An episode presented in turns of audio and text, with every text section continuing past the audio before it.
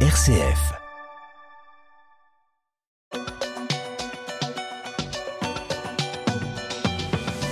Un vent de liberté souffle en Iran et en Chine. oui, il y a sans doute un, lien aussi avec les deux sujets euh, qu'on vient d'évoquer.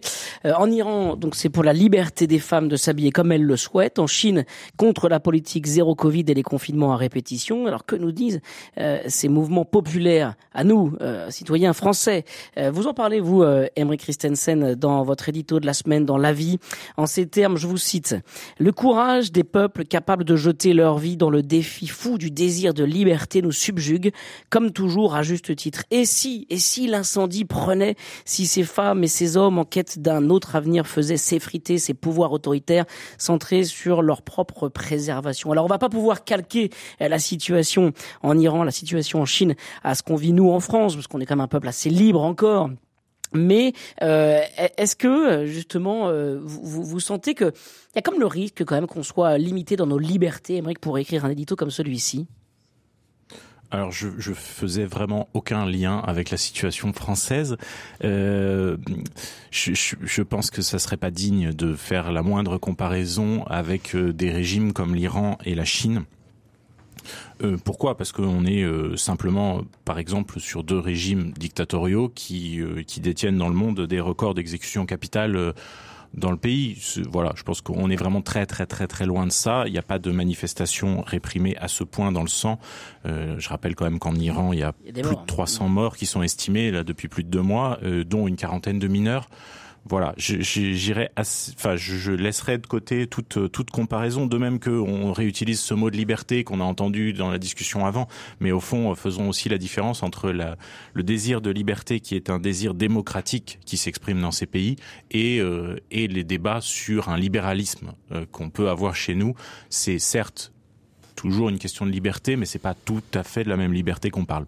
Ça vous interroge aussi, vous, Philippine de Saint-Pierre, ces, ces manifestations euh, de désir de liberté dans ces pays? Oui, c'est là où ça peut rejoindre la réflexion, en tout cas, euh, de, de, de, la France, euh, qui est un, grand pays défenseur des libertés. Mais je, je, crois, comme Émeric, que ça n'a pas grand-chose à voir avec notre situation actuelle. Ce qui est intéressant, c'est de voir que, contrairement à, à, ce que disent certains des dictateurs ou des ou d'autres régimes à travers le monde, euh, ces révoltes prouvent que l'aspiration à la liberté, elle est assez universelle, parce que le, le point commun finalement entre euh, la Chine actuelle et, l'Iran, c'est que euh, d'une manière ou d'une autre, c'est une dictature euh, du dogme. Il y a une espèce de religion de l'État, que ce soit celle du Parti communiste chinois, que ce soit celle des mollahs. On pourrait y ajouter Moscou d'ailleurs d'une certaine manière, qui affronte aussi aujourd'hui une révolte, hein, avec la fuite de milliers de jeunes gens pour ne pas être mobilisés dans, la guerre en Ukraine.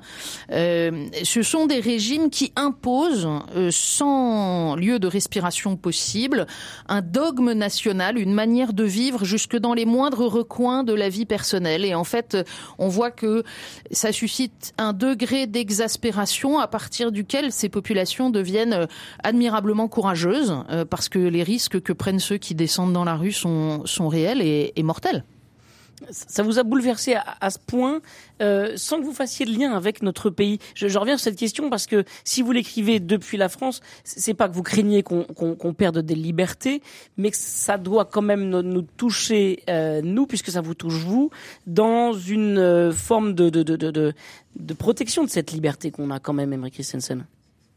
Ce qui m'interpelle, en fait, c'est que euh, vous avez des gens qui prennent un risque fondamental, qui, est juste le risque de leur vie pour leur aspiration à, une forme de liberté. Dans des régimes qui ont des points communs, qui ont aussi des différences, parce que dans ces régimes, il y a des formes de mythes fondateurs qui se sont qui s'effondrent en ce moment et donc ça, ça, fracture un peu la société et le pacte qui est entre, qui existe entre les dirigeants et la population.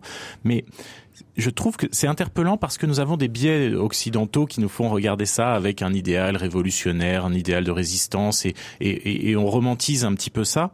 Euh, en réalité, euh, la, la, plupart des révolutions et des révoltes n'aboutissent pas, sont finissent écrasées dans le sang ou, ou aboutissent à un régime encore pire que, que le précédent euh, dans certains cas. Voilà, ça c'est le, le, côté tragique de l'histoire. Mais ce que je vois là-dedans, moi, c'est surtout plus que des comparaisons à faire avec nous, un appel pour nous à nous demander mais comment est-ce que on qu'est-ce en quoi ça nous engage nous? Qu'est-ce qu'on peut faire? Est-ce que nous occidentaux français on peut faire quelque chose pour les soutenir? Et c'est tout bête, mais euh, par exemple trouver des solutions pour garantir la diffusion, l'accès à Internet dans ces pays est une façon d'agir. Euh, c'est des pays qui musellent totalement tout média, tout moyen de, de, communication. Ce sont des révoltes aussi qui n'ont pas de leadership aujourd'hui, pas d'organisation. C'est c'est un peu leur originalité, mais il y a personne qui qui y a pas de oui y a pas de leader. Euh, voilà, c'est assez spontané. Euh, Qu'est-ce qu'on peut faire? En quoi ça nous interpelle? Et en quoi ça nous appelle aussi à une responsabilité dans la façon dont nous considérons nos propres libertés? C'est ça, voilà, que je voulais exprimer. Et est-ce que vous pensez, Philippine de Saint-Pierre, que d'ici, nous, euh, on, peut faire quelque chose pour accompagner ces mouvements de liberté. En fait, on, observe et à la fois on, est complètement impuissant, quoi. Moi, j'aime bien votre question, euh, Étienne, parce qu'elle est super française. Les Français se sentent toujours euh, un peu responsables de la liberté dans le reste du monde. Bah, ça de la révolution. Parfois, il faudrait qu'on descende un tout petit peu de notre de, de, de notre piédestal. Mais mais je, je pense, comme le dit, euh, que euh, aujourd'hui, ce qu'on peut faire, par exemple, c'est faire connaître la situation de telle ou telle. Je, je, pense aux Iraniennes en particulier. Quand il y a telle ou telle arrestation, je pense que la manière que euh, on peut avoir ailleurs dans le monde et en France euh, aussi euh, de relayer les informations en faveur de telle ou telle personne arbitrairement arrêtée, etc. Ce sont des choses qui peuvent aider. Ça ne veut pas dire que ça résout les problèmes. Ça ne veut pas dire que les gens seront libérés. Mais ce qu'on voit, c'est que même avec sa grande muraille numérique, par exemple, la Chine n'arrive pas à empêcher que les informations parviennent aux Chinois. Les Chinois, regardent la Coupe du Monde de foot et ils voient que les gens ils portent pas de masque. Et donc ils se disent pourquoi est-ce que nous en fait on est les seuls à être euh, prisonniers? Et puis vous savez que ce qui a déclenché les choses en Chine, c'est la mort de ces personnes prises dans l'incendie de leur immeuble avec l'interdiction de sortir parce qu'il y a confinement. Donc on atteint un degré d'aberration qui est quand même euh, ahurissant et qui, qui provoque ce, cette exaspération qui fait sauter le, le couvercle. Mais je crois qu'il faut pas qu'on se place euh, nous Français en situation de supériorité pour dire les choses. On a affaire aussi bien avec l'Iran qu'avec la Chine à des civilisations qui sont quand même millénaires, qui ont une culture immense. Moi, je suis fascinée, par exemple, par euh, la, finesse des manifestants chinois qui, pour ne pas tomber sous le coup de la loi, et donc euh, il est évidemment interdit d'écrire de, des choses qui seraient euh, hostiles au gouvernement, parce que là, vous, risquez votre vie, mais aussi la déportation de toute votre famille et aussi un certain nombre de, mesures qui touchent tout votre entourage. Alors, ils font des pancartes, par exemple, avec les équations mathématiques de Friedman, parce que c'est un jeu de mots en anglais sur Freeman, et, donc une, réclamation de aspiration à la liberté. Je, crois que euh, faut qu'on fasse euh, entendre la voix de ceux qui essayent de la porter à l'extérieur, et ça c'est notre responsabilité. Mais je crois qu'on a aussi des leçons à prendre euh, de la part des uns et des autres. Voilà, Étienne, votre question était bien française. Ah, j'aime beaucoup quand euh, Philippine reprend mes, mes questions euh, on en, les remettant bien, bien, à leur place. Allez, Merci on, Philippine. On va, on va passer à, à notre... Avec, avec amitié, Étienne. Avec ah amitié. oui, je, ah bah, je sais, j'apprécie beaucoup. Vous voulez que je vous laisse ou... Euh... Non, non c'est bien, on va pouvoir continuer. On va passer euh, à, à, à la toute dernière partie du Presse Club.